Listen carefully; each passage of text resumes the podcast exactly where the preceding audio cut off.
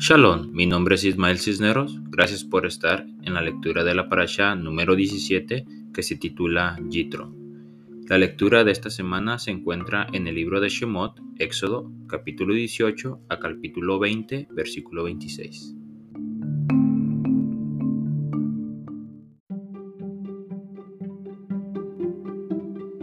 ¿Sabías que para Elohim una de las cosas que más le agrada es que nos volvamos de nuestra idolatría y lo reconozcamos como el único Elohim, Dios soberano? Bueno, lo vamos a descubrir en esta lectura. Comenzamos.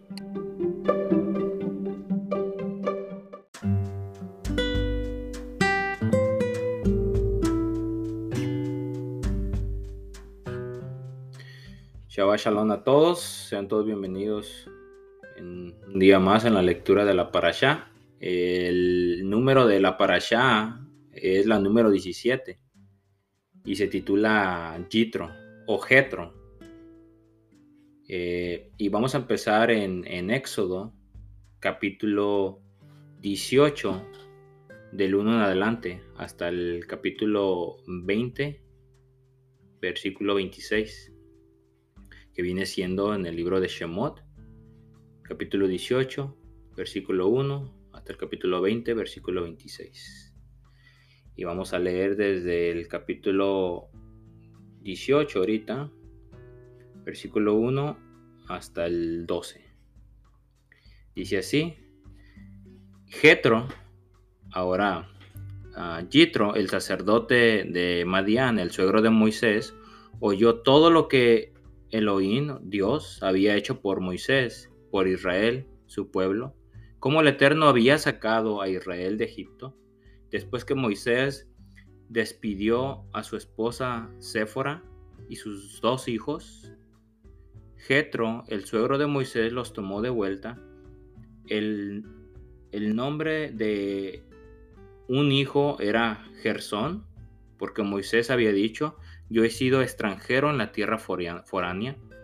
El nombre del otro, Eleazar, que quiere decir mi Elohim es mi ayuda, porque el Elohim, o sea, Dios de mi padre, me ayudó para rescatarme de la espada de Faraón.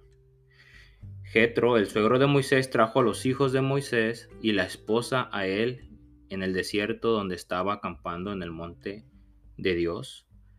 Por medio de mensajeros, de antemano él envió la palabra a Moisés yo, tu suegro Jetro, estoy yendo hacia ti con tu esposa y sus dos hijos. Moisés salió a recibir a su suegro, se postró y lo besó. Entonces, después de preguntar por el bienestar de cada cual, entraron a la tienda. Moisés dijo a su suegro todo lo que el Eterno había hecho a Faraón y a los hijos de Egipto por el amor a Israel todas las vicitudes que había sufrido mientras viajaban y cómo el Eterno los había rescatado. Jetro se regocijó por todo el bien que el Eterno había hecho por Israel, por haberlos rescatado de los egipcios. Jetro dijo: Bendito sea el Eterno, quien te ha rescatado de los egipcios y Faraón quien ha rescatado al pueblo de la mano dura de los egipcios. Ahora, yo sé que el Eterno es más grande que todos los otros dioses, porque Él rescató a aquellos que fueron tratados tan arrogantemente. Jetro, el suegro de Moisés, trajo una ofrenda quemada y sacrificios a Elohim, a Dios, y ahora vino con todos los ancianos de Israel para compartir la comida delante de Elohim, de Dios, con su suegro de Moisés. Amén. Qué interesante, ¿no? Miramos a Jetro. Jetro eh, dice que era sacerdote de la tierra de Madián y pero más que sacerdote era una persona muy importante de esa tierra. Tan importante que Jetro que fue consejero de Faraón. Consejero de Faraón cuando Faraón estaba ah, buscando consejo para ver qué hacían cuando, eh, cuando nació este Moisés, que pidió consejo, eh, y también cuando eh, Moisés estaba pequeño, cuando le tumba la corona a, Faraón, y Bilán le dice a Faraón que, quien le había tumbado la corona era el, aquel que iba a rescatar a su pueblo, lo de los hebreos, lo iba a sacar fuera de, de Egipto. Faraón este, Ah, pide consejo y uno de los consejeros fue Balán, fue Job y fue Jetro. Y qué curioso que para ser consejero de un faraón en aquel entonces tenía que ser una persona sumamente, sumamente inteligente y llena de conocimiento de, aquel, de, aquella, de, aquel, de aquella época porque sabemos que Faraón en aquel entonces era reconocido como el hijo de un dios. Y para ser Faraón como el hijo de un dios, o más, más que nada como un dios, Faraón era una persona muy, pero muy intelectual, que tenía que tener todo el conocimiento de los egipcios, que tenía que saber incluso casi eh, las 70 lenguas que se hablaban en la antigüedad tenía que saber de todo Faraón. Por eso se consideraba Faraón un dios, porque estaba lleno de todo el intelecto de la antigüedad. Y para que una persona sea un consejero de Faraón, básicamente de un dios en la tierra, tiene que estar casi al mismo nivel que ellos. Y Jetro era uno de esos consejeros. ¿Qué quiere decir esto? Que Jetro no era una persona ignorante, era una persona que tenía conocimientos, bastante conocimiento. incluso la historia, Jetro eh, era una persona idólatra también, muy, muy idólatra.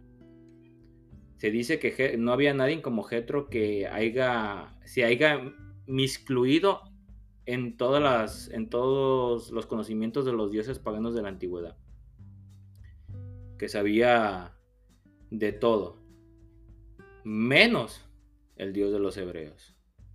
Tenía conocimiento de todo, menos del Dios de los, de los hebreos. Y qué casualidad, que a final de cuentas Jetro viene de la descendencia de Madián. ¿Y quién era Madián? Un descendiente de Abraham. Un descendiente de Abraham. Eh, ahora, el nombre de Jetro realmente no es un nombre, es un título. Jetro no es el nombre de Jetro, es un título. Es como decir faraón. Faraón no era el nombre del faraón. Faraón era el título. Él tenía su nombre. Sabemos que Ramsés fue uno de los faraones, pero el nombre era Ramsés, nomás que le ponían el título de faraón. Getro es básicamente lo mismo.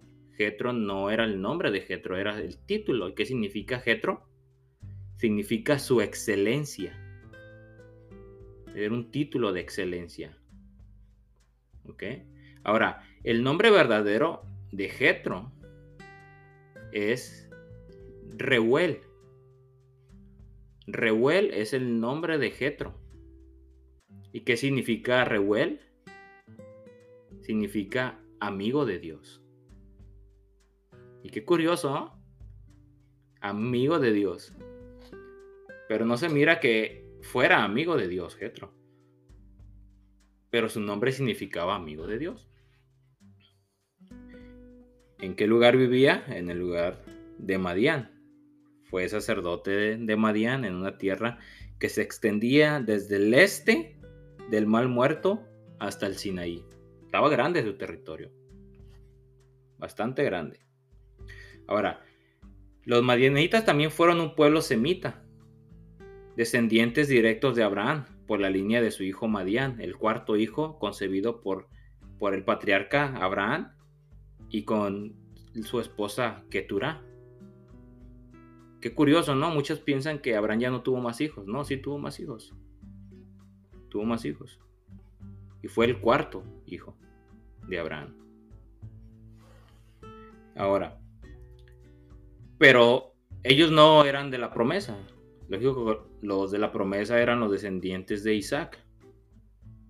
Por eso lo que es Ismael y sus otros dos hermanos, Abraham dice que los envió lejos, lejos, muy lejos de su hijo Isaac, para que no le estorbaran en el propósito por el cual el Eterno le había encomendado.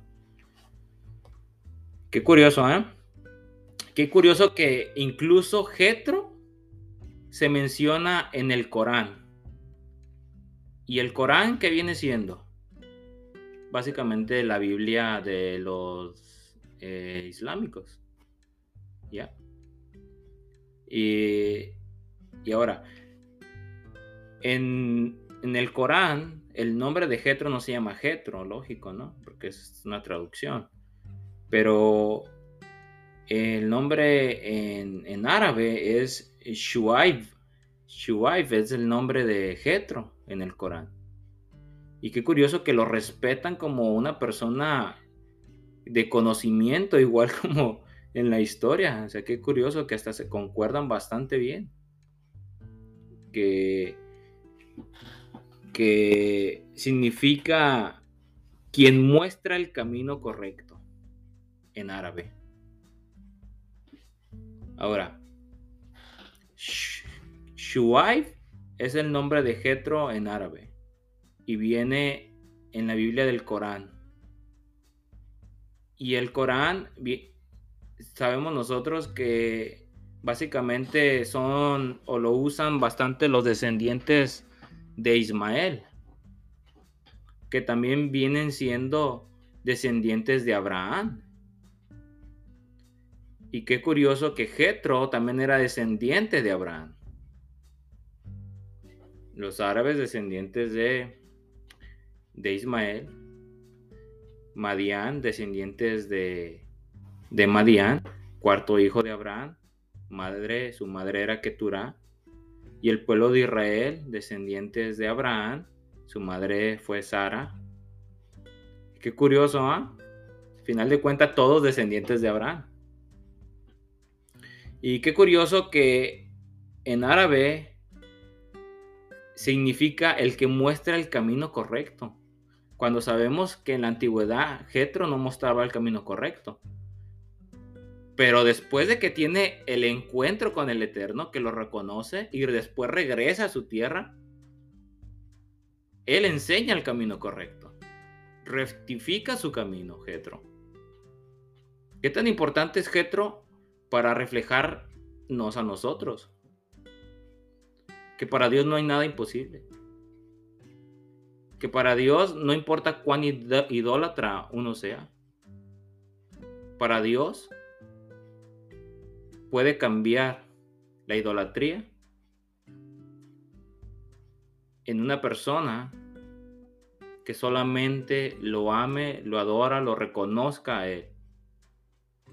Y entonces también seamos como Jetro, que mostremos el camino correcto, que rectifiquemos nuestro camino. ¿Ya? Y también en el aparece Jetro en un libro apócrifo que es el libro de Hazer eh, o el libro de, de Yashar, Hazer y que también el, nombre de Hacer también se, significa este, justicia. Justicia significa. Y también ahí aparece eh, Jetro en la historia. Y como lo había mencionado anteriormente, muestra en, desde el libro de Hacer, capítulo 67, y ahí vemos la historia hasta el capítulo 30, sobre lo que los había mencionado, que Jetro va es consejero de, Faraón. Ese lo voy a leer rapidito, nomás para que tengan eh, como récord. Dice, eh, en el libro de Hacer, capítulo 67, dice, y Balán contestó al rey y dijo, envía ahora y llama a tus dos consejeros y veremos lo que su consejo será sobre este asunto y después tu siervo hablará. El rey envió a llamar a sus dos consejeros, Reuel, el mismo que es Jetro, luego, uh, luego llega a ser suegro de Moisés, eh, pero también Reuel significa he aquí, he aquí Dios. Significa amigo de Dios, pero también significa he aquí Dios. Eh, el medianita y también manda llamar a Job, el usita. Y ellos vinieron y se sentaron delante del rey. Y el rey les dijo, he aquí que ambos han oído el sueño que he soñado y la interpretación de él.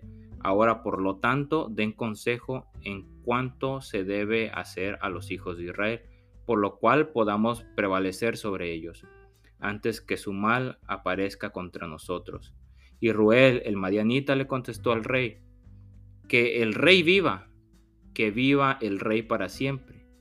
Si parece bien al rey, desista de los hebreos y abandónelos, y no estire su mano contra ellos, ya que estos son los que Dios eligió desde el antaño, o sea, desde el pasado, y los tomó como parte de su herencia de entre todas las naciones de la tierra y los reyes de la tierra.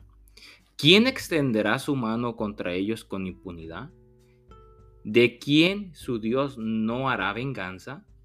Seguramente tú sabes cuando Abraham descendió a Egipto, Faraón, el antiguo rey de Egipto, vio a su esposa y la tomó por esposa, porque Abraham dijo, ella es mi hermana, ya que él tuvo temor, no sea que los hombres de Egipto quisieran matarlo debido a su esposa.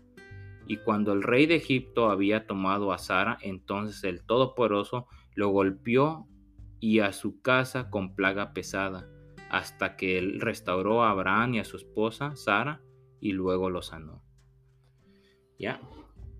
Qué curioso, ¿no? Muy parecido a lo que dice ya la, Biblia en, Génesis sobre el suceso de Abraham cuando fue a Egipto con, con y Faraón codició a su esposa y ya. Entonces este suceso pasó y está registrado en el libro de, eh, de Hacer, capítulo 67. Si quieren otra referencia, también Hacer aparece en el libro de eh, este en el libro de Josué. Cuando, cuando Josué para el sol, eh, Josué lo menciona, que ese suceso que está pasando o que pasó también lo pueden encontrar en el libro de Hacer. Como referencia, Josué lo, lo saca de ahí del libro de Hacer. Ahora, el nombre de la esposa de Moisés es Éfora, que significa ave pequeña. El nombre de los hijos de Moisés, el primero es Gersón, que significa, que significa forastero. Y el nombre de Eliezer significa Dios es mi ayuda, mi fuerza. Y qué curioso, ¿no? Que todo tiene un significado. Porque a Gersón se le puso Gersón porque fue forastero en la tierra de Madián.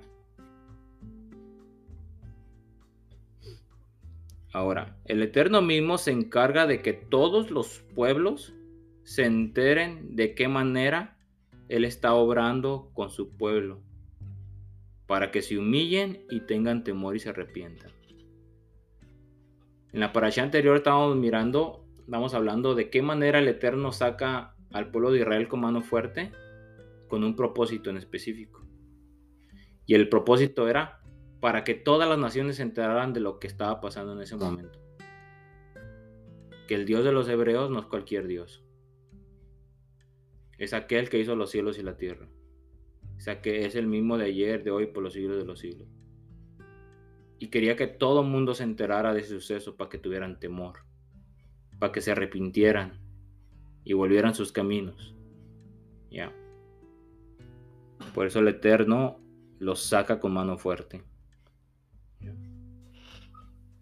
Cuando escuchamos por primera vez hablar del suegro de Moisés, se nos representa como, un sacerdote de la tierra de Madián.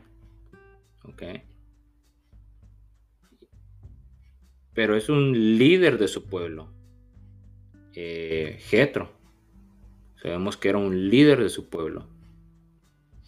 Era, no era una persona común y corriente. Era una persona que tenía poder, que tenía autoridad, que tenía dominio, que tenía gente bajo cargo de él.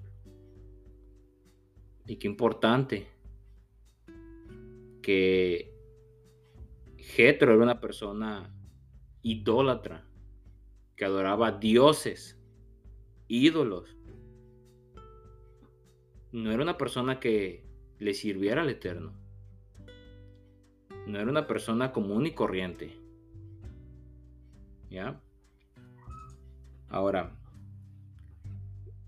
¿cómo, cómo eso nosotros lo, aplicamos hoy en día en nuestra vida? ¿Cómo viene la gente hoy en día a, los caminos del Eterno? ¿No han escuchado de, Dios? ¿Nunca han escuchado de, que un Dios eh, saque a su pueblo con mano fuerte, obre con mano fuerte? Y hay tanta gente en idolatría, parecida como Jetro hoy en día, que tienen dioses a morir, bastantes dioses si no es el Dios de la fornicación, es el Dios del dinero. Si no es el Dios del dinero, es el Dios de la bula. Si no es el Dios de la bula, es el Dios de la, del, del, del dinero, del, del robar, de la codicia, de la depravación sexual. O sea, de, todo tienen dioses hoy en día. Y no nos damos cuenta. A veces yo creo que tenemos hoy en día más dioses que Jetro. Mucha gente hoy en día son, creo, más idólatras que, incluso que Jetro. Pero aún así, Dios nos puede sacar de ahí.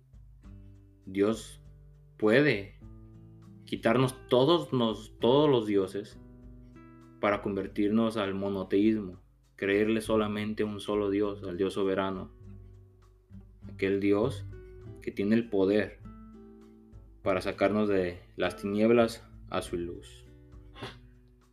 Y qué curioso que Jitro, Jitro llega a la conclusión de que existe solamente un Dios. Jitro llega a sus oídos lo que pasó con Israel cuando lo sacó con mano fuerte y le llega a sus oídos y llega a la conclusión de que solamente hay un Dios poderoso.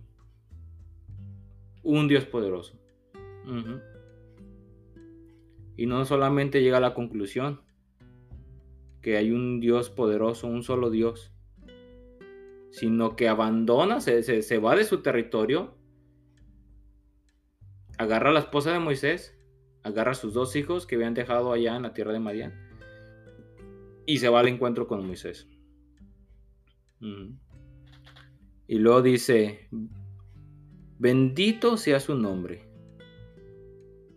la unidad absoluta en la que habita todo cuando existe. En la transformación de eh, la transformación de Jetro, no solamente observamos la, la conversión de un hombre sabio a los mandamientos del Eterno, sino también a una conversión desde el interior una conversión un poco más sutil. Y eso es lo importante con Jetro. Que la conversión de él no fue solamente el exterior, sino la conversión de él fue el interior, en creer que solamente un Dios poderoso,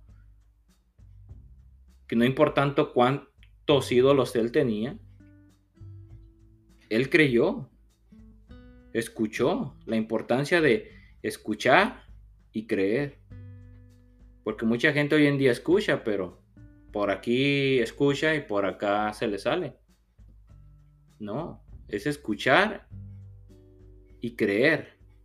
Creerle a Dios lo que está haciendo. Y eso es lo que hizo Jetro. Jetro no solamente le cree a Dios, sino que también va va con Moisés y le lleva una ofrenda al Eterno. Y qué curioso que le lleva una ofrenda al Eterno y todavía come con Moisés y con los eh, con los este con los sacerdotes con los jueces delante de la presencia del Eterno. Bien importante. ¿Qué quiere decir esto? Que a Dios le agradó la actitud de Jetro. Le aceptó su ofrenda. Reconoció que Jetro había cambiado. Y no tan solo con eso, sino, que, sino que también le acepta su ofrenda. Y Jetro come delante de la presencia de Dios.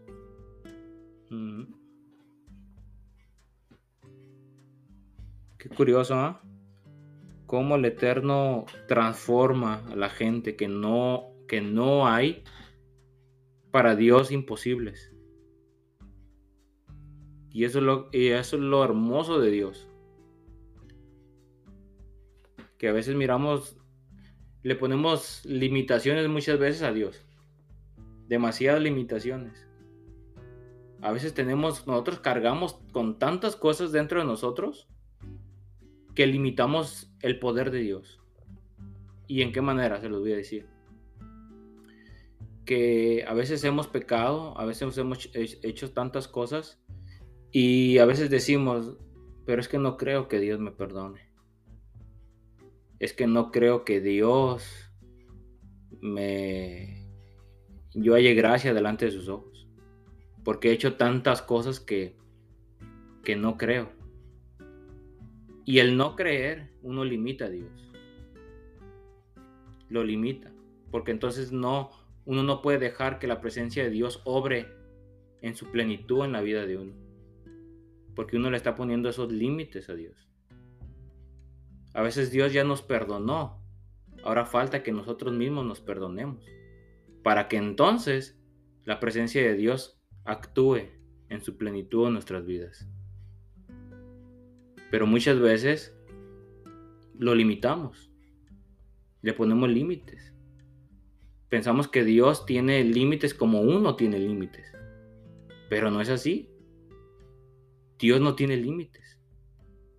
Dios siempre va más allá. Uno es el que tiene que tener la mentalidad del Mesías. Siempre. Y quitar todos los límites de nuestra vida quitarle los límites a Dios y dejar que la presencia de Dios entonces actúe, transforme desde lo más profundo de nuestro corazón y seamos libres, así como fue Jetro, de toda idolatría, de todo, todas las maneras de pensamientos humanos. Porque al final de cuentas Jetro era una persona muy inteligente, muy sabia.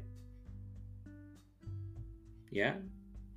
Y así hay gente hoy en día, muy sabia intelectualmente, humano, hablando, humanamente hablando. Hay mucha gente así. Pero no quiere decir que tenga la presencia de Dios o que Dios mismo los esté iluminando y que, el conocimiento de ellos sea divino. Es conocimiento humano. Pero reconocer a Dios, que, qué curioso, ¿no? Se me asemeja como la historia de, de Abraham. Porque Abraham también, Abraham creció en, en un ámbito muy idolátrico. Muy, muy idolátrico. Recordemos que su padre Tera era una persona idólatra. Idólatra, el padre de Abraham. Tera. ¿Y cuál era el oficio de Tera? Hacer ídolos. A imagen y semejanza de todo aquel que le pagara el precio tenía un, un negocio de hacer ídolos, Tera. Y Moisés creció con es, mirando las acciones de su padre. Y qué curioso, ¿no? que aunque él creció mirando todas esas acciones, él no siguió los pasos de su padre. Esos pasos de idolatría. No lo siguió.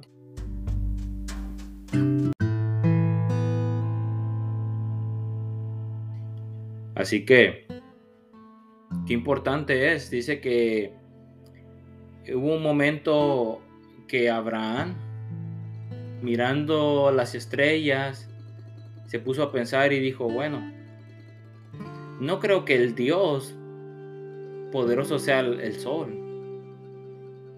No creo que tampoco sea la luna. Porque cuando sale el sol se oculta la luna, cuando sale, eh, llega la noche, este, el sol se oculta, entonces tampoco es el sol. Tampoco son las estrellas, los dioses. ¿Por qué? Porque cuando llega el día desaparecen. Y empezó a meditar Abraham. Y entonces llegó a la conclusión de que si nada de esos astros era Dios, tiene que haber un Dios supremo. Y ahí es donde Abraham tiene el encuentro con Dios. ¿En cómo? En reconocer como lo hizo Jetro. Que aunque había varios dioses humanos, ¿no? tiene que haber un Dios supremo, aquel que hizo los cielos y la tierra. Y si me asemeja mucho a la historia de, Abraham, porque Abraham pasó por lo mismo. Entonces cuando Abraham tiene el encuentro con Dios, Dios lo escoge. Recordemos que Abraham no viene de la descendencia de, de Israel. Él no es israelita. Tampoco es hebreo de nacimiento. Hebreo es un título.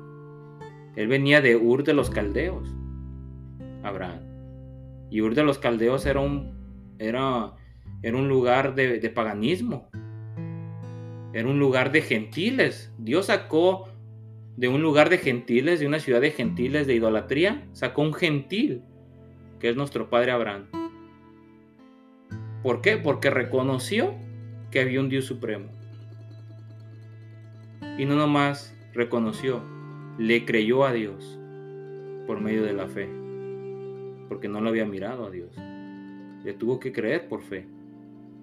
Y, se y le fue contado a Abraham.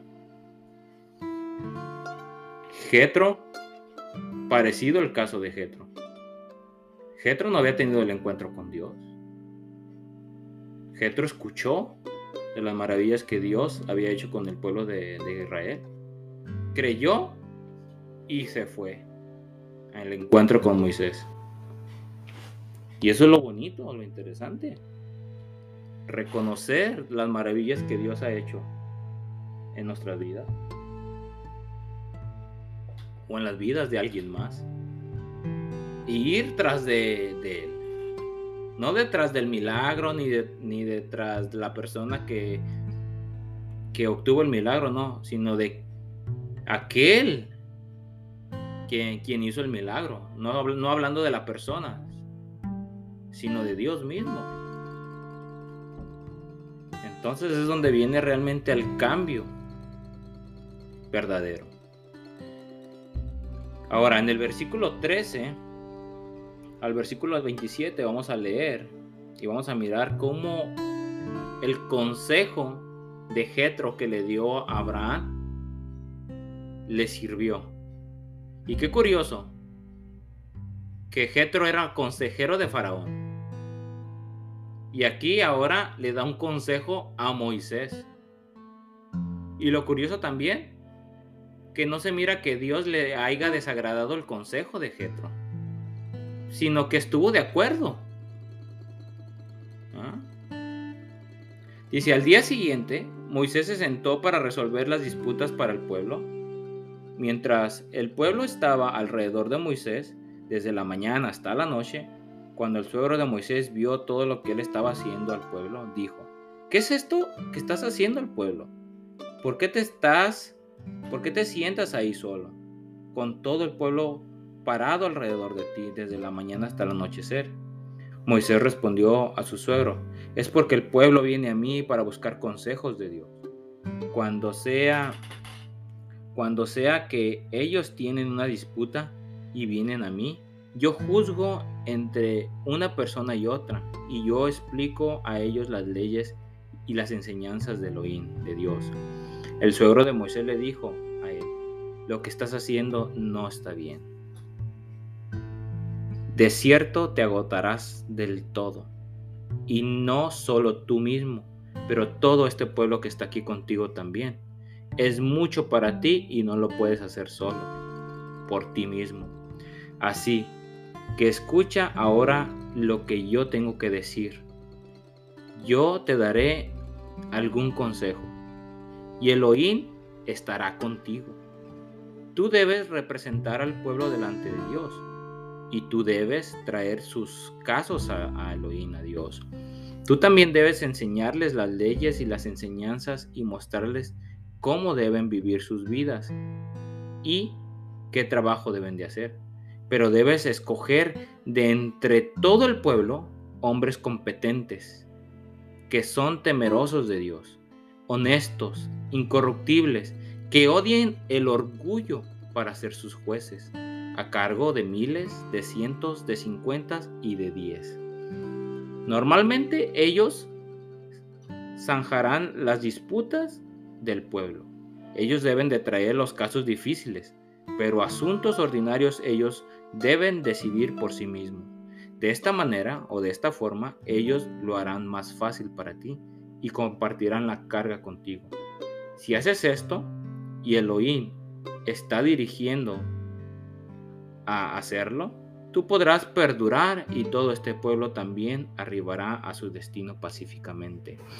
Moisés prestó atención al consejo de su suegro e hizo todo lo que él dijo. Moisés escogió hombres competentes de Israel y los hizo jefes sobre el pueblo, a cargo de miles, de cientos, cincuentas y dieces.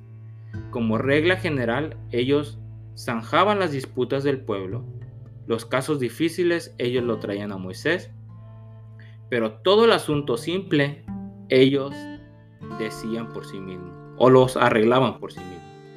Entonces Moisés dejó que su suegro se fuera y fue a su propio país. Y ahí termina en el, versículo 27. Qué curioso, ¿no? Qué bonito consejo le da Jetro a Moisés. Y qué curioso, ¿no? Que supuestamente Jetro es una persona idólatra y pero le da un consejo acertado. Y un consejo que aparentemente Dios estuvo de acuerdo con ese consejo. Porque no se mira que Dios haya repelado al consejo de Jetro, sino que estuvo de acuerdo. Muy, buen, muy, muy buenos consejos. Está, como, te voy a poner un, como un ejemplo, ¿no?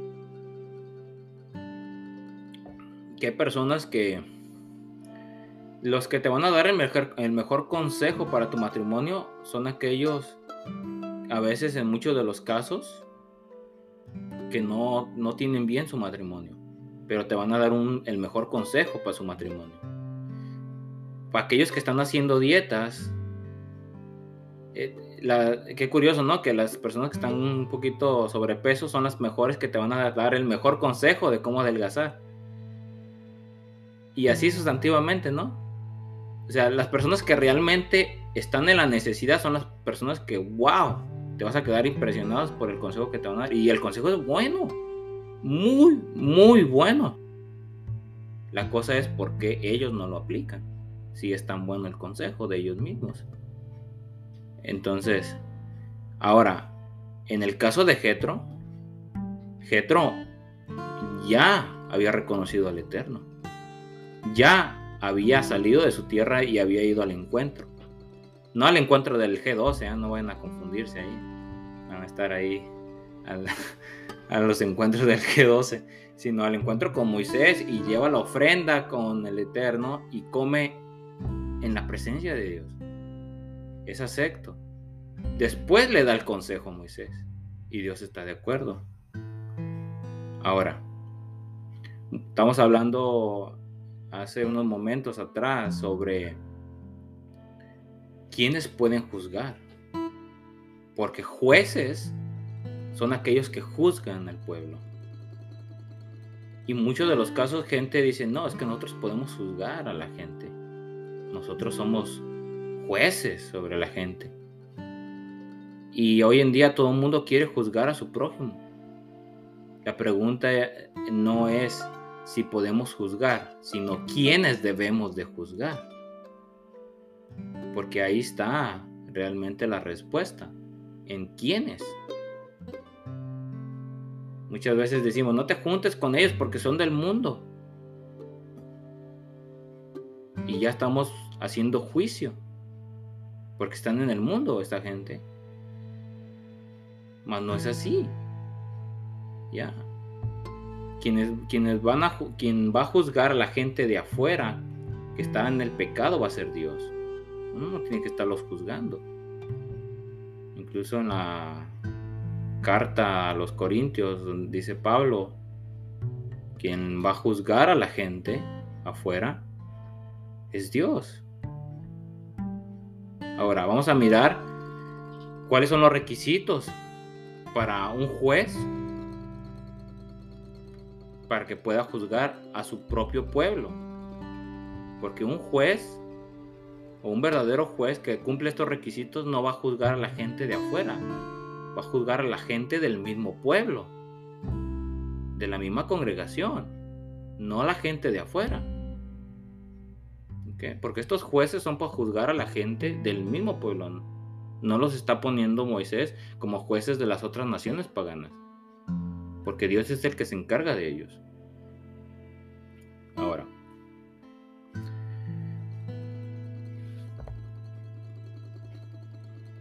Según Proverbios, el temor al Señor es el principio de la sabiduría. El temor al Señor es el principio de la sabiduría. Ahora, la palabra temor. ¿Recuerdan los, los requisitos? Que tienen que ser qué? Temerosos. Temerosos. Tienen que ser temerosos. Tienen que ser temerosos. Ahora, la palabra temor en hebreo es, se dice yirá, la palabra en hebreo. Y es común en las escrituras en Israel que se plantea las preguntas para, para los lectores, ¿no? Que esta máxima anima a las personas a tener miedo, ¿no? Porque hay diferentes tipos de temor. El temor que te, que te da miedo de, hacer cosas y está el otro que el temor a Dios. O sea, hay dos tipos de temor. El temor a Dios y el temer a, a alguien. Son dos tipos de temor. Ahora, so, el temor a Dios se refiere al miedo o sentido específico de respeto, asombro, sumisión a una deidad, o sea, la deidad de Dios. En ese sentido, muchos religiosos temen a la justicia divina o al juicio final, básicamente al infierno, ¿no? Que mucha gente dice, no, es que tengo temor de irme al infierno. Ese es un tipo de temor. Pero realmente el temor a Dios es el respeto, el asombro y la sumisión a Dios. Ese es el temor a Dios. Ahora, estos son los requisitos, estos son los requisitos para, una persona que, que sea juez. Tiene que ser respetuoso, tiene que ser asombroso y ser sumiso a Dios. Ahora, también temer a Dios, respetar, someterse a la disciplina de Dios y adorarlo con asombro. Ese es uno de los requisitos en temer a Dios. Si respetamos a Dios, obedecemos a Dios, nos sometemos a Dios, nos sometemos a la disciplina de Dios. Y lo adoramos a Dios con asombro, o sea, con todo el corazón, entonces llenamos el primer requisito para ser nosotros jueces. Pero si no respetamos a Dios, desobedecemos a Dios, no nos sometemos a Dios, no nos gusta la disciplina de Dios y ni siquiera adoramos a Dios como Él nos pide, entonces no llenamos ni el primer requisito para querer juzgar a, los mismos del pueblo. Ahora, el segundo requisito es honestos. Ese es el siguiente requisito. Honestos. ¿Qué significa honestos? Ser honesto. Ser honesto en hebreo se dice yashar, que significa recto, rectitud. ¿Y qué significa recto, rectitud? Es ser una persona honesta. Honestidad y rectitud básicamente es la misma cosa. Ahora, el término también se suele, suele significar como una persona veraz. En cuestiones de honestidad, rectitud, una persona veraz. No de ver, sino veraz. Casi es lo mismo. Ahora, una persona honesta es una persona libre de duplicidad. Libre de duplicidad, una persona recta. Mm. Libre de, duplicidad. Ahora, esta es una virtud humana que tiene que ver con el honor y se caracteriza por la decencia la delicadeza, la compostura en los comportamientos, en las palabras y en las actitudes. ¿Ok? Es son sinónimos de delicadeza, respeto, decoro, recato y pudor. Eso es una persona honesta. Ahora, esa es la segunda para ser jueces del mismo pueblo, no jueces de los de afuera que no conocen a Dios. ¿Honestos? ¿Cuál fue la primera? ¿Fue honestos? ¿O fue la eh, temor? La primera fue la de temor. La segunda, honestos. Y le vuelvo a repetir, Honestidad es delicadeza, compostura de comportamiento, las actitudes, delicadeza, respeto, decoro, recato y pudor. es segundo paso. Imagínense, con frecuencia se le asocia con la con un, básicamente con una persona perfecta. Una persona perfecta. Sabemos que perfecto solamente es Dios. Pero por eso uno tiene que seguir los pasos de Dios. Ahora, el número 3 es incorruptibles. Personas incorruptibles. Ese es el tercero requisito, el tercer requisito, para poder ser jueces. Y ahora, ¿qué significa incorruptibles? Que no se puede pervertir, que no se puede alterar, no se puede echar a perder, no se puede dañar o pudrir. ¿Ya? Esa es una persona incorruptible. Que nadie va a llegar y te va a querer sobornar o que te va a querer dar algo para que te eches a perder. Una pureza de vida, de santidad.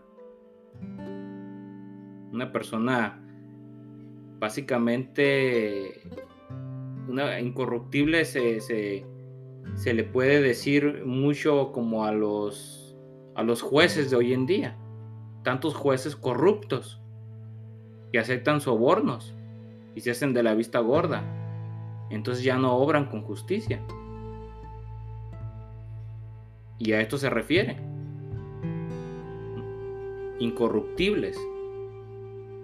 Personas que no se van a dejar guiar porque dice la palabra de Dios, ¿no? Que, que si, si miras a una persona que es pobre y te vas a inclinar porque es pobre, no lo tienes que hacer así. Porque no importa si es pobre o es rico. Uno tiene que actuar con justicia. Porque si realmente el pobre tiene la culpa, no porque es pobre lo vas a dejar libre. O el rico porque tiene riquezas y tiene que mucho que perder, no porque tiene riquezas y tiene mucho que perder lo vas a dejar libre, ¿no? Si obró mal se le tiene que dar su pago. Es una persona incorruptible que tiene que obrar con justicia. No, no se tiene que inclinar ni a un lado ni al otro. Mm. Que no se puede pervertir. Que no se puede corromper. No se puede vaciar. No se puede envilecer. No se puede depravar. No se puede contagiar o maliciar. Que es muy difícil de pervertir. Esa es una persona incorruptible. Y la cuarta, bueno, la cuarta son cinco. Vamos a mirar el número cuatro. Y el número cuatro es quien odie el orgullo. Ahora, ¿qué quiere decir quien que odien el orgullo? Ahora, ¿qué es el orgullo? El orgullo es el exceso de estimación propia y de los propios méritos, por el cual se cree uno superior a los demás. La arrogancia, la vanidad, el exceso de estimación propia. A causa del orgullo, la mente se defiende y justifica a sí misma en otros errores y se guarda de la luz por la cual propia por la cual podría corregirse y recuperarse. El hombre espiritual orgulloso siente que ya está lleno de luz y que no necesita de instrucción, por lo tanto la rechaza.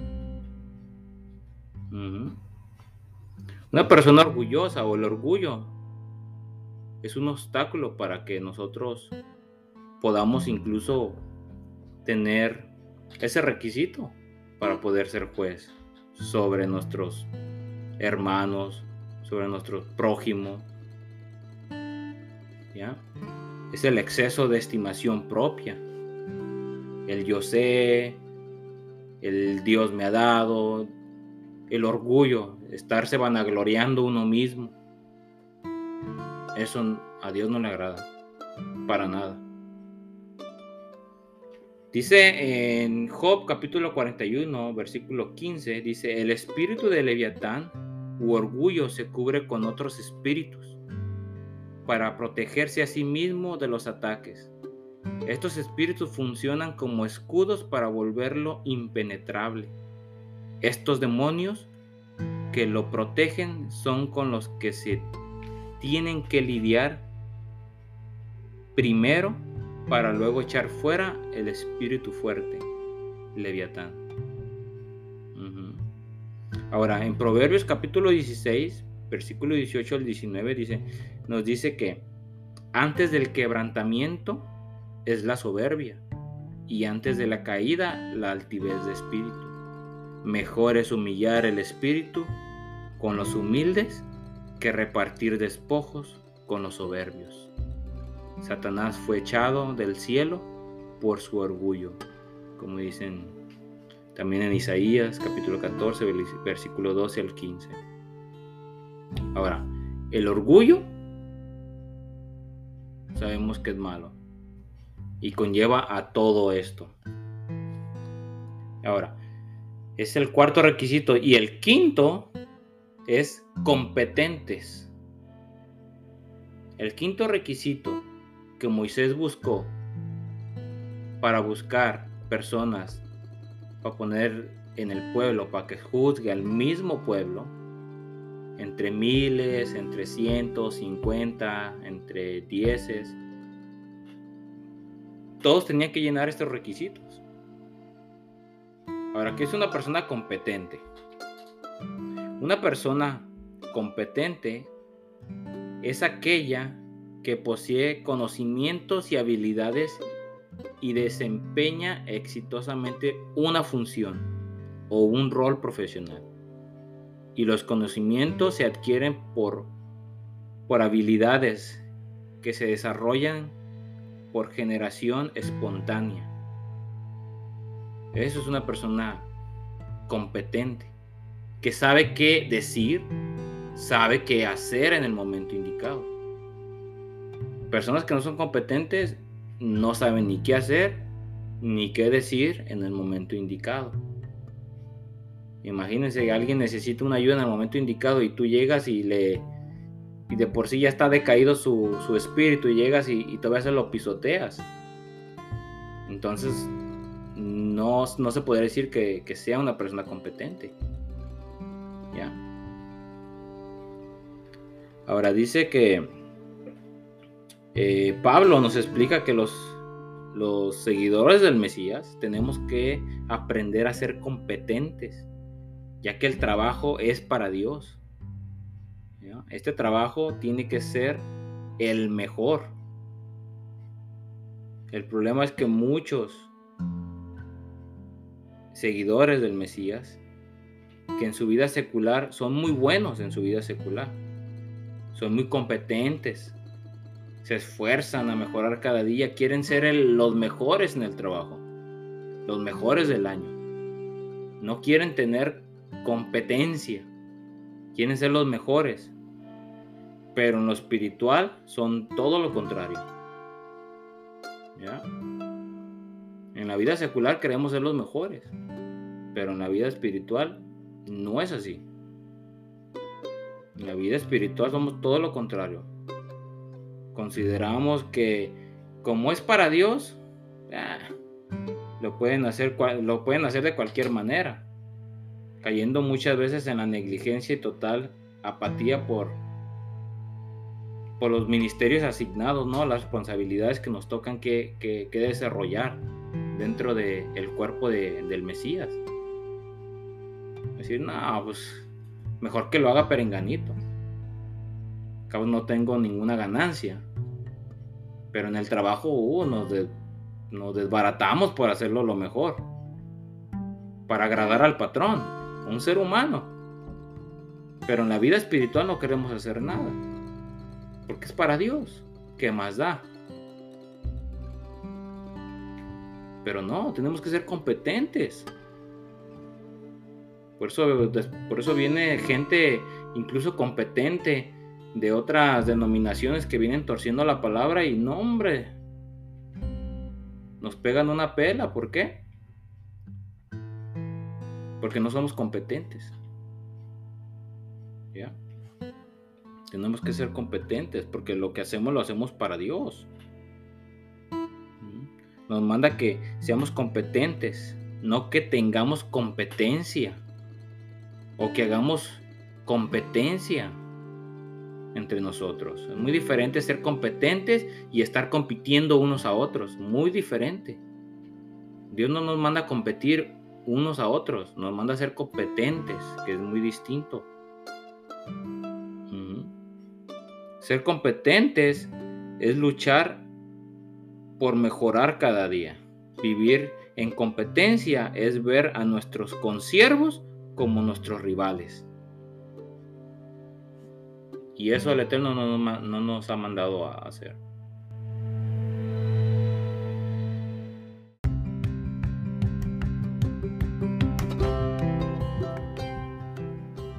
En la competencia siempre hay un ganador en la competencia y un perdedor.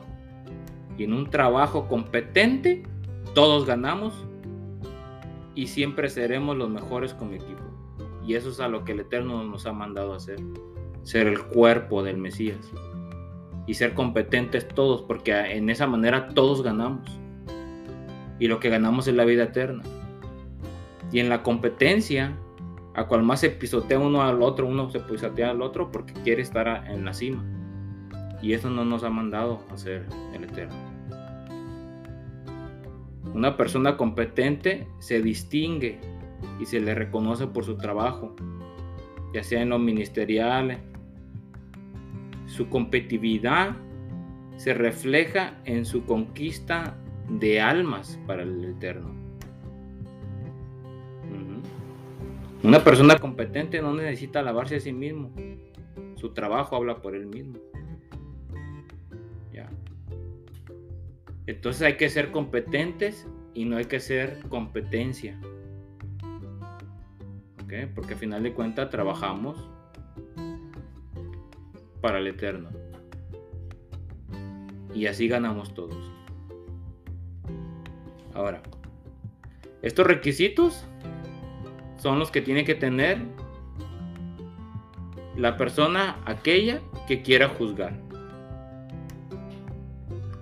Si no llenamos los cinco requisitos, no podemos juzgar a los de adentro de casa, a los del pueblo, mucho menos a los de afuera.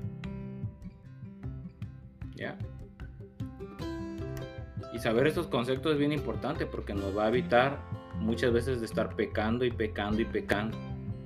Porque muchas de las veces lo que más nos gusta es juzgar al prójimo cuando ni siquiera somos competentes para hacerlo. No llenamos ni siquiera un requisito para poderlo hacer. Que se puede hacer, sí se puede hacer, si llenamos los requisitos. Si no, mejor nos quedamos callados y se lo dejamos en las manos de Dios. O buscar a alguien que sea competente o si no, echarle todos los kilos para llenar los requisitos y uno hacerlo. Eso es, la, eso es lo, importante de lo que miramos en esta lectura de, de el consejo que le da Jetro a Moisés. De que busque personas aptas para que juzguen juntamente con él. ¿Qué quiere decir esto? Que Moisés llenaba todos los requisitos. No nomás él, sino toda la gente del pueblo. Las encontró. Y como las encontró, le pudieron ayudar. Ahora, en Éxodo capítulo 19, versículo 1, vamos a mirar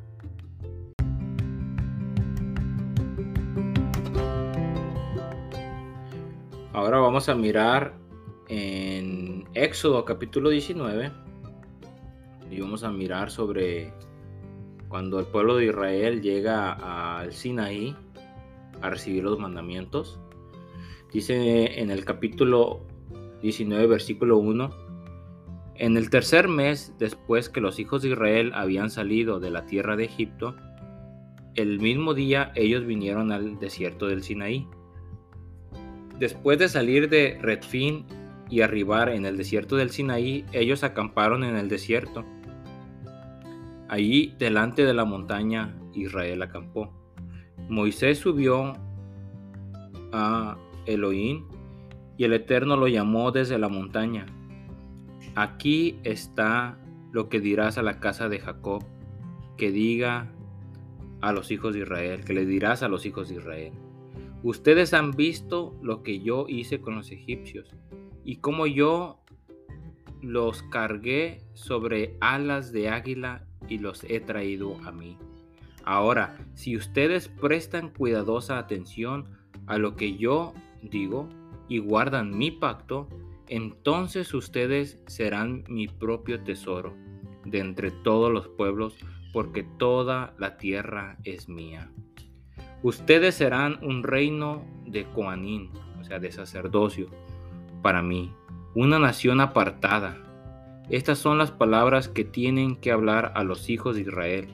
Moisés vino mandó llamar a todos los ancianos del pueblo y les presentó con todas estas palabras que el Eterno le había mandado decir. Todo el pueblo respondió como uno, todo lo que el Eterno ha dicho, nosotros haremos. Moshe respondió las palabras del pueblo al Eterno. Y Dios le dijo a Moshe, mira, yo estoy viniendo a ti en una nube espesa para que el pueblo pueda oír cuando yo hablo contigo y también que confíen en ti para siempre. Moisés había dicho al Eterno lo que el pueblo había dicho. Así que Dios le dijo a Moisés, ve al pueblo hoy y mañana, apártalos para mí, haciendo que ellos laven sus ropas y se preparen para el tercer día, porque en el tercer día el Eterno descenderá en el monte Sinaí delante de los ojos de todo el pueblo. Pondrás límites para que el pueblo todo alrededor y dirás que tengan cuidado de no ir a la montaña ni aún tocar su base. Cualquiera que la toque de la montaña de cierto será puesto muerte. Ninguna mano la tocará, porque él tiene que ser apedreado o matado con flechas. Ni animal ni humano será permitido vivir. Cuando las voces en el shofar suenen y las nubes se aparten de la montaña, ellos pueden subir a la montaña. Moisés descendió de la montaña al pueblo y apartó al pueblo para Elohim, y ellos lavaron sus ropas. y él dijo al pueblo, prepárense para el tercer día, no se acerquen a mujer.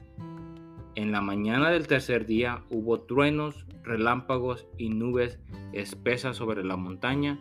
Entonces un shofar sonó tan altamente que toda la gente en el campamento tembló. Moisés sacó al pueblo fuera del campamento para recibir a, Dios. Ellos se prepararon cerca de la base de la montaña.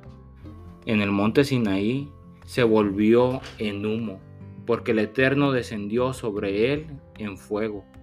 Su humo subió como humo de horno y toda la montaña se estremeció violentamente. Según el sonido del shofar, se hacía más y más alto. Moshe habló y Elohim le respondió con una voz. El Eterno descendió sobre el monte Sinaí a la cumbre de la montaña. Entonces llamó Dios a Moisés a la cumbre de la montaña. Y Dios le dijo a Moshe, desciende y advierte al pueblo que no traspasen el límite para ver al Eterno. Si lo hacen, muchos de ellos perecerán. Moisés le dijo a Dios, el pueblo no puede subir al monte Sinaí, porque tú nos ordenaste poner límites en derredor de la montaña, alrededor de la montaña. Pero el Eterno respondió a él, ve, desciende. Entonces sube otra vez tú y Aarón contigo, pero no dejes que el pueblo y los Juanín traspasen el límite para subir al Eterno, o irrumpirá contra ellos. Así que Moisés descendió al pueblo y se los dijo.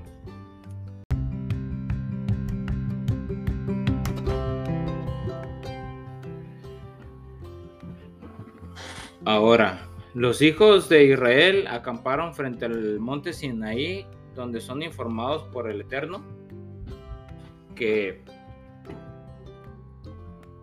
son informados por el Eterno lo que tenían que hacer, ¿no? Que iban a ser una nación santa, una nación de sacerdocios.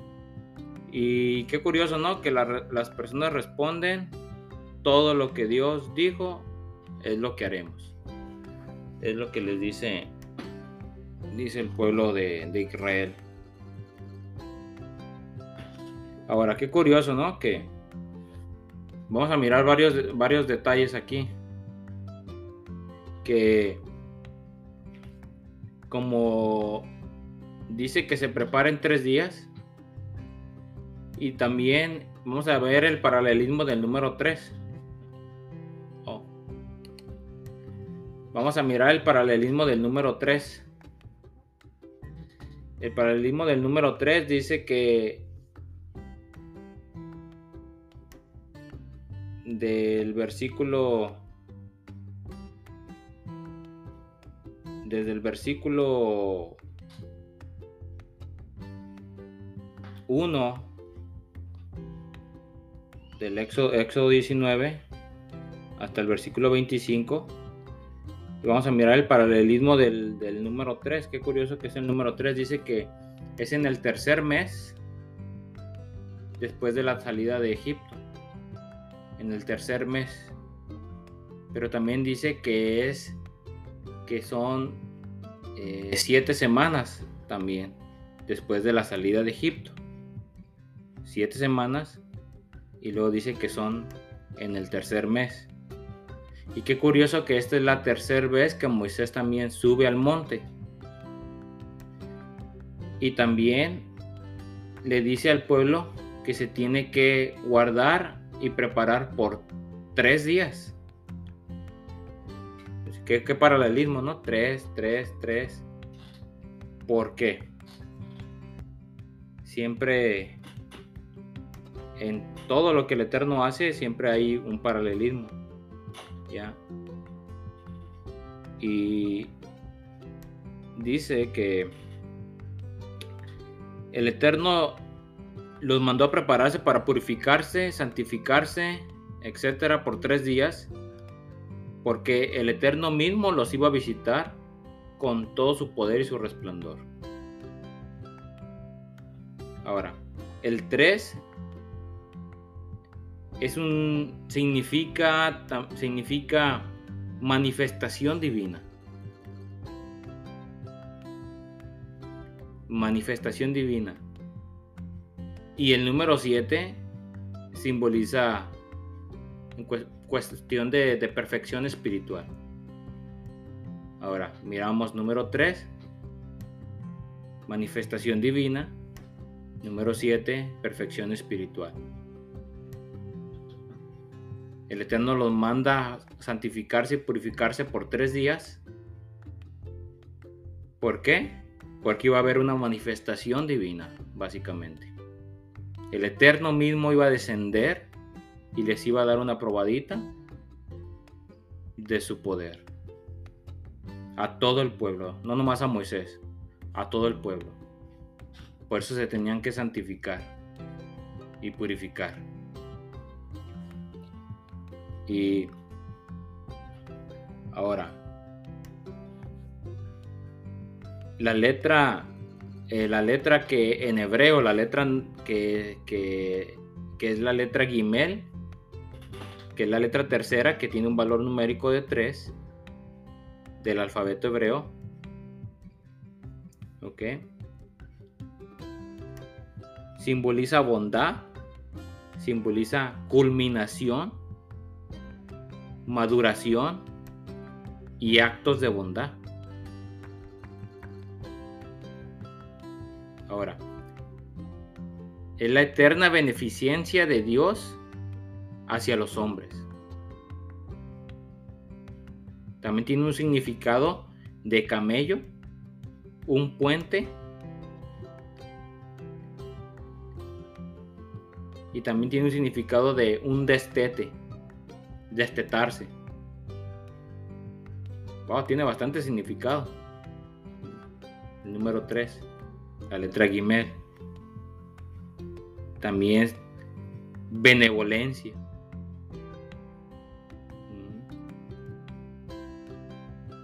Mm. la letra Gimel significa no solo camello, sino también significa casa.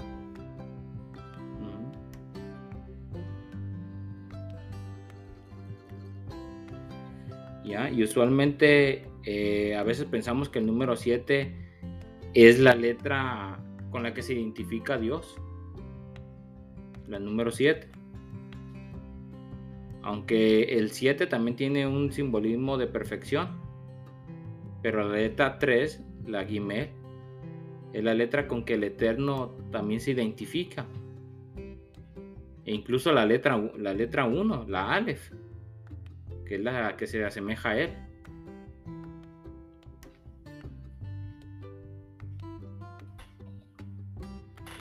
Okay.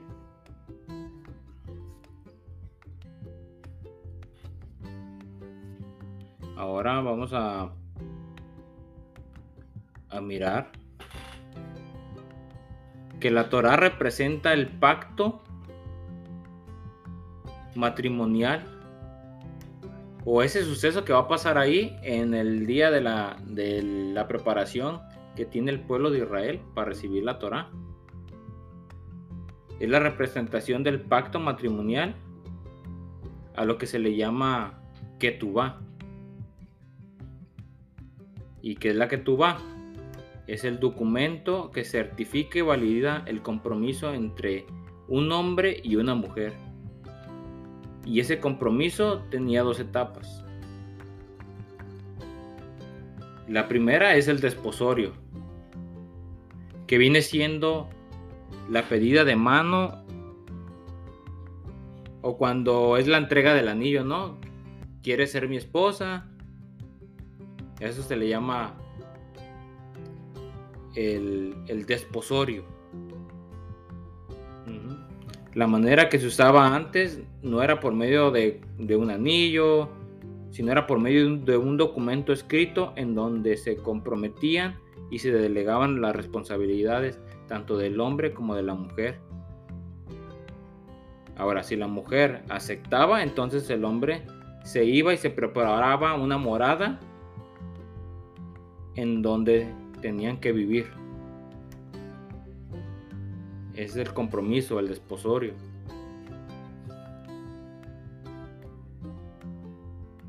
¿Y la novia qué tenía que hacer? Prepararse, santificarse, purificarse, mantenerse pensando en ese momento, desde el momento que ella aceptaba, ella no podía hacer lo que ella quisiera.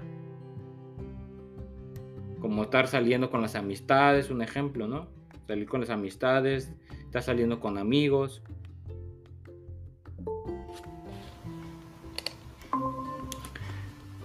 Ya no tenía que estar haciendo nada de eso. ¿Por qué? Porque una persona, eh, una persona comprometida en la antigüedad, se le consideraba básicamente ya casada. Ya casada. Cuando la persona decía sí, la mujer decía que sí, en el, en el documento en la que tú vas, en el documento que se le daba, delegando responsabilidades, cuáles van a ser las del hombre, la la mujer, y aceptaba, entonces ya, ya básicamente se consideraban marido y mujer, aunque no vivían juntos. Y digo esto porque el suceso que va a pasar en el monte Sinaí está pasando lo mismo. Cuando Moisés va a traer los mandamientos del Eterno a la montaña, está yendo a traer eh, los documentos, básicamente, que el Eterno le está dando al pueblo. El desposorio hacia el pueblo de Israel. ¿Y qué dice el pueblo de Israel? Que haremos, escucharemos y haremos todo lo que el Eterno ha dicho. Dice, cuando ellos unánimes aceptaban la, aceptaron la palabra de Dios por medio de Moisés sobre el compromiso que se iba a llevar a cabo, ellos dijeron esta palabra, nace benishma, haremos y escucharemos. Ya, haremos y escucharemos. Nace benishma Fue lo que dije, eso fue lo que dijo el pueblo de Israel en la, en la montaña. Aceptando, dándole el sí al, Eterno. Y qué curioso, ¿no? Que en la cultura eh, hebrea, en la cultura hebrea, el, cuando una persona se quería casar, tenía que llevar una carta de compromiso y en la carta de compromiso ellos ah, ah, ponían sus, delegaban sus responsabilidades, tanto el hombre como la mujer, y, y sus deberes, tanto del hombre como de la mujer. Entonces la mujer se aceptaba, firmaba. Entonces el hombre, ¿qué hacía el hombre? Se iba y preparaba morada para cuando llegara el momento del casamiento. Pero por mientras ya se consideraban matrimonio, ya estaban casados básicamente. Y el hombre se iba a preparar morada, para cuando se casaran llevarla a vivir. Cuando el Eterno viene y da sus mandamientos, Moisés baja con los mandamientos y le está dando básicamente lo mismo, la carta de, de matrimonio, que son los mandamientos del Eterno para su pueblo. Y el pueblo los acepta. Es una similitud de, en la cuestión de cultura, como el Eterno, incluso en la cuestión de cultura, de cómo ellos vivían, les hizo los mandamientos, se les dio los mandamientos basados en la misma cultura. Y básicamente cuando ellos aceptan, estaban afirmando la carta de compromiso. Y la, qué curioso, la estaban firmando y sin saber qué decía.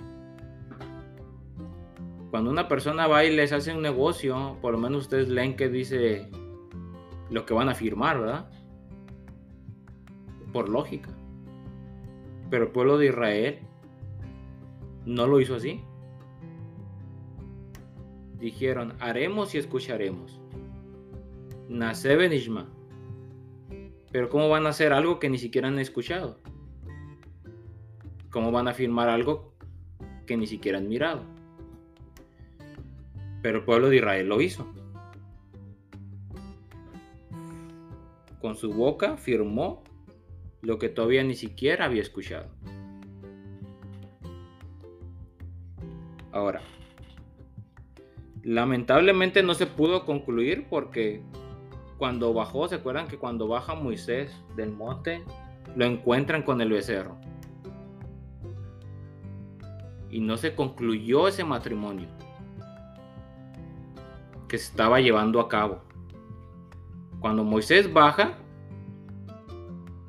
los encuentra con el becerro. Y en la antigüedad la mujer que ya había firmado la carta de matrimonio, lo encuentran con el con, otro hombre, se podría decir, no en el acto, pero con otro hombre, con un amigo X, incluso podía, podría ser apedreada porque ya se consideraba casada. Por eso cuando Moisés baja y mira el becerro, básicamente estaban haciendo lo mismo. Estaban con el otro ahí. ¿Y qué hace Moisés? Rompe las tablas. La carta de compromiso la rompe las quebra, las avienta hacia el becerro y las quebra. Y no se pudo concluir en sí eh, o consumar el matrimonio. Y la segunda etapa es cuando ya se consuma el matrimonio, pero no se, no se consumó el matrimonio. Pero cuando se consuma el matrimonio es, es cuando cuando la mujer y el marido ya viven juntos. Cuando la mujer y el marido ya viven juntos, entonces se consuma el matrimonio. Y eso todavía no se ha llevado a cabo. Se va a llevar a cabo cuando venga el Eterno por segunda vez. Y se lleven las bodas del Cordero. Porque van a ser unas bodas. El pueblo del Eterno la novia del Cordero va a consumar el matrimonio, esa acta de matrimonio que se había firmado desde el monte Sinaí que no se consumó. que va a llegar el momento en que se va a consumar, sí, cuando venga el Eterno por segunda vez. Y la novia consuma el matrimonio en las bodas del Cordero. Por eso van a ser bodas. Porque se va a, consumar el matrimonio. Van a ser las bodas del Cordero. Van a ser, va a ser una fiesta cuando venga el Cordero. Va a ser una fiesta cuando venga nuestro don Yeshua. Y una fiesta de matrimonio. Eso es lo que va a ser. Con su pueblo. Y qué curioso. Que no nomás estaban llevando a cabo unas, una, una, una boda en ese momento. Sino que se estaba llevando el inicio. El inicio del primer, a lo que, a lo que se le llamó o mal tradujo como Pentecostés, que en hebreo es el, eh, se dice Shavuot, la primera festividad de Shavuot se estaba llevando a cabo también en ese día. Y le voy a decir por qué. Eh, ¿Recuerdan cuando el Eterno estaba hablando hacia el pueblo y el pueblo no pudo soportar, que le dice a Moisés que mejor él hable con el Eterno y que el Eterno les diga a, Moisés, que les diga lo que les tiene que decir a ellos. Porque no soportaron la presencia del Eterno en ese momento. Porque no estaban preparados. No estaban preparados.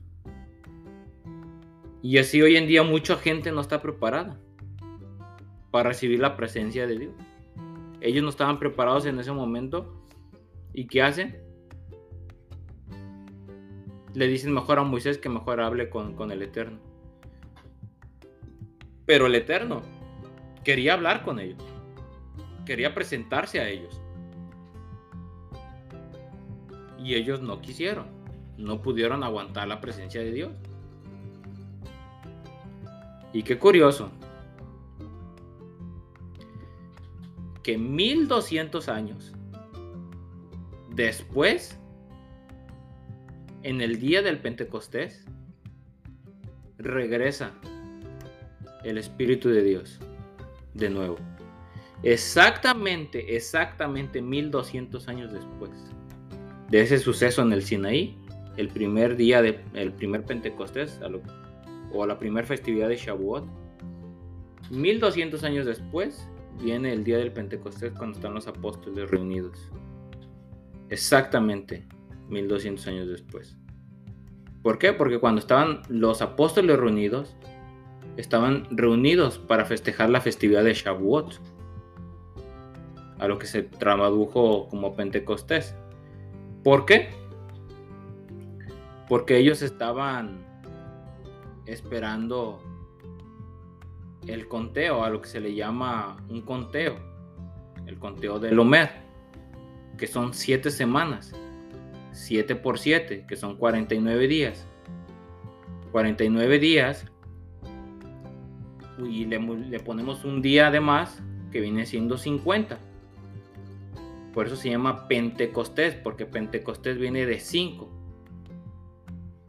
en griego. Pentecostés de 50. Entonces no es Pentecostés. En el hebreo tiene más sentido, ¿no? Porque es la festividad de Shavuot y Shavuot viene siendo las fiestas de las semanas y las semanas viene siendo una semana de 7 días y semanas viene siendo de 7 por 7, que vienen siendo 49, más un día más, que es cuando el Espíritu de Dios es derramado entonces, qué curioso, ¿no? Que son 12 tribus, son, 100, son 1200 años.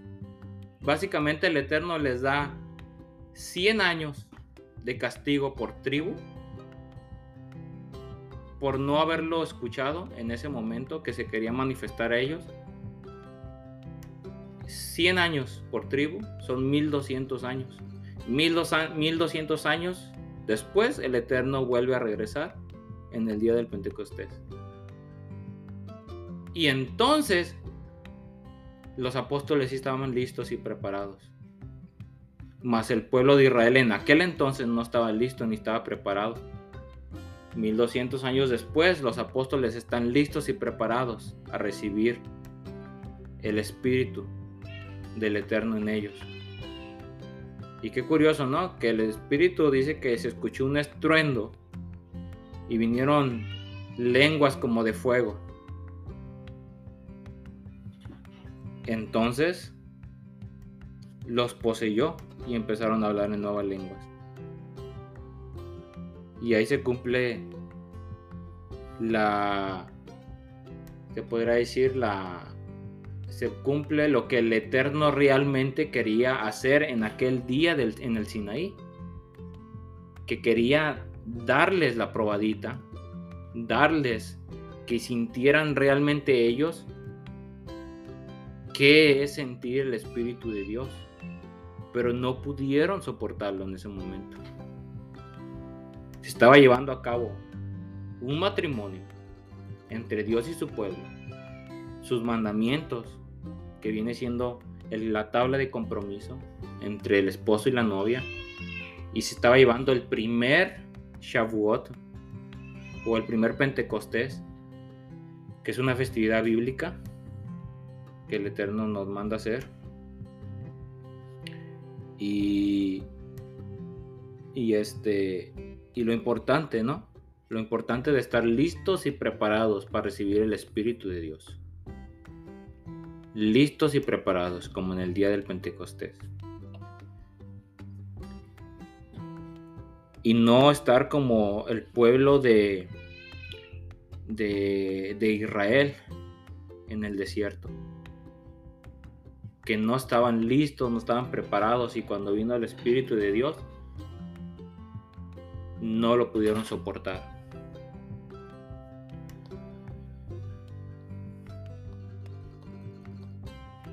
Amén.